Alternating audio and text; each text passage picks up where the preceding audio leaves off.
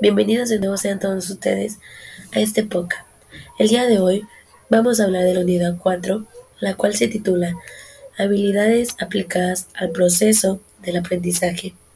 Como su tema tenemos habilidades de lectura, estrategias para la adquisición de conocimiento, resúmenes y síntesis, y tenemos estrategias para la elaboración de un ensayo. Quédate tú conmigo para descubrir más acerca del tema.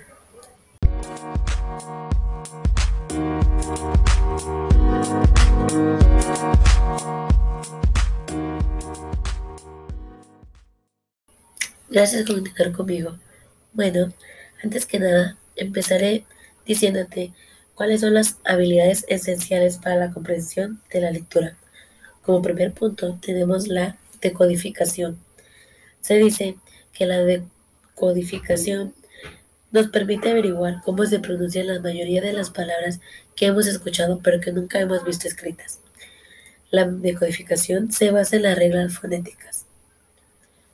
Punto número 2. Fluidez. La fluidez es la capacidad de un discurso de expresarse correctamente con cierta facilidad y espontaneidad. La fluidez viene dada en tres áreas, capacidad para recrear o reproducir ideas. Punto número 3. Vocabulario. Se dice que un vocabulario es el conjunto de palabras que forman parte de un idioma o lenguaje específico, conocidas por persona u otra entidad. Punto número 4. Razonamiento. Bueno, se dice que el razonamiento y conocimiento previo ayuda al individuo a la adquisición de nuevos aprendizajes y es muy utilizado en la pedagogía como procesos de enseñanza. Punto número 5, pero no menos importante, tenemos la memoria funcional. Se dice que es, que es la habilidad mental básica. La memoria funcional permite al cerebro retener previamente de información mientras se necesite a corto plazo y puede entonces ayudar a transferirla a la memoria a largo plazo. Quédate conmigo para ver más.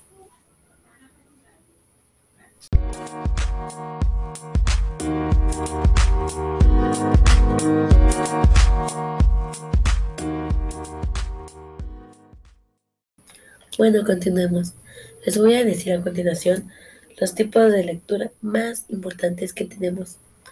Como en primer lugar tenemos la lectura selectiva, que dice que es una lectura de búsqueda que permite formarse una idea general sobre el contenido de un texto y sobre el modo de enfrentarlo. Como punto número dos, tenemos la lectura panorámica, que básicamente es la visión del conjunto, ya sea de libro o de textos, con imágenes. Tenemos la lectura crítica, que básicamente es el proceso completo de la lectura. Tenemos la lectura comprensiva, que es la que elabora un significado al texto, es la cual decimos el porqué de esa lectura. Y lectura número 4, que es la interpretación. En esa, su objetivo principal es recaudar toda la información posible. Continuamos. Bueno, ahora es turno de presentarte cuáles son las estrategias para la adquisición del conocimiento, resúmenes y síntesis. ¿Ustedes saben qué es un resumen? ¿No? No te preocupes, te lo diré a continuación. Es la redacción de un texto a partir de otro texto, exponiendo las ideas principales o más importantes del texto original de manera abreviada. Generalmente tiene el formato típico de cualquier texto, con párrafos y oraciones gramaticalmente completas. Está conformado por cinco partes, las cuales son 1. Encabezado, es el título del resumen. 2. Introducción, es la sección inicial de un texto. 3. Cuerpo del resumen. Se encuentra toda la información primordial que pone un resumen, es decir, conceptos, ideas principales, objetivos del texto, citas y palabras claves.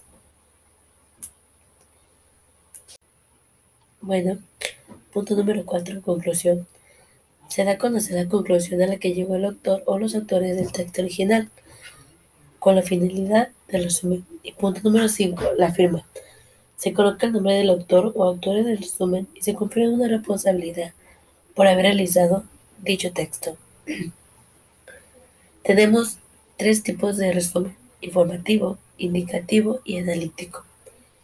En el informativo, su objetivo es conocer ideas centrales y suele extenderse entre 50 y 150 palabras. En el indicativo, es un resumen descriptivo exacto y son resúmenes de menos de 20 páginas.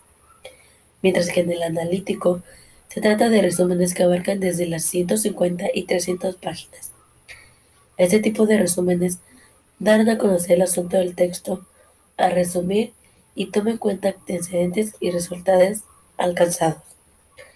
Características de un resumen. Tiene que ser breve y claro. Tiene que brindar una buena visión general sobre el tema. Tiene que mantener la objetividad en la descripción y evitar la autocrítica. 4. Tiene que sintetizar los datos más relevantes de un artículo o discurso. De igual forma, tiene que facilitar el aprendizaje de una materia de estudio y unificar los conocimientos de diversos autores que trabajan en el mismo tema de estudio. Bueno, ahora pasemos con el siguiente. ¿Ustedes saben qué es una síntesis? ¿No? ¿Alguna idea? Bueno, no te...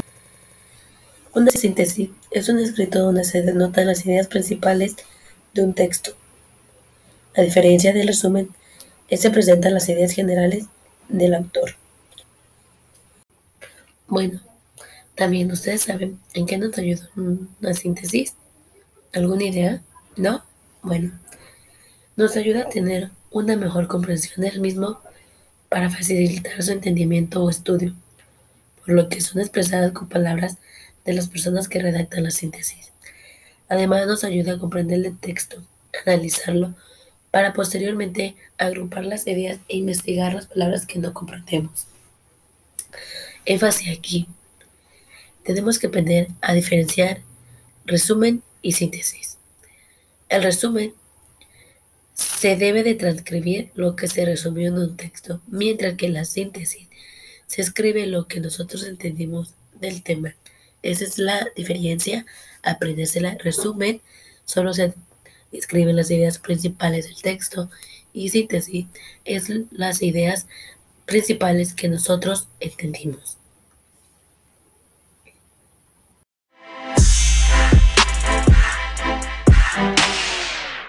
Hemos llegado al final de este nuevo episodio. Por favor, espero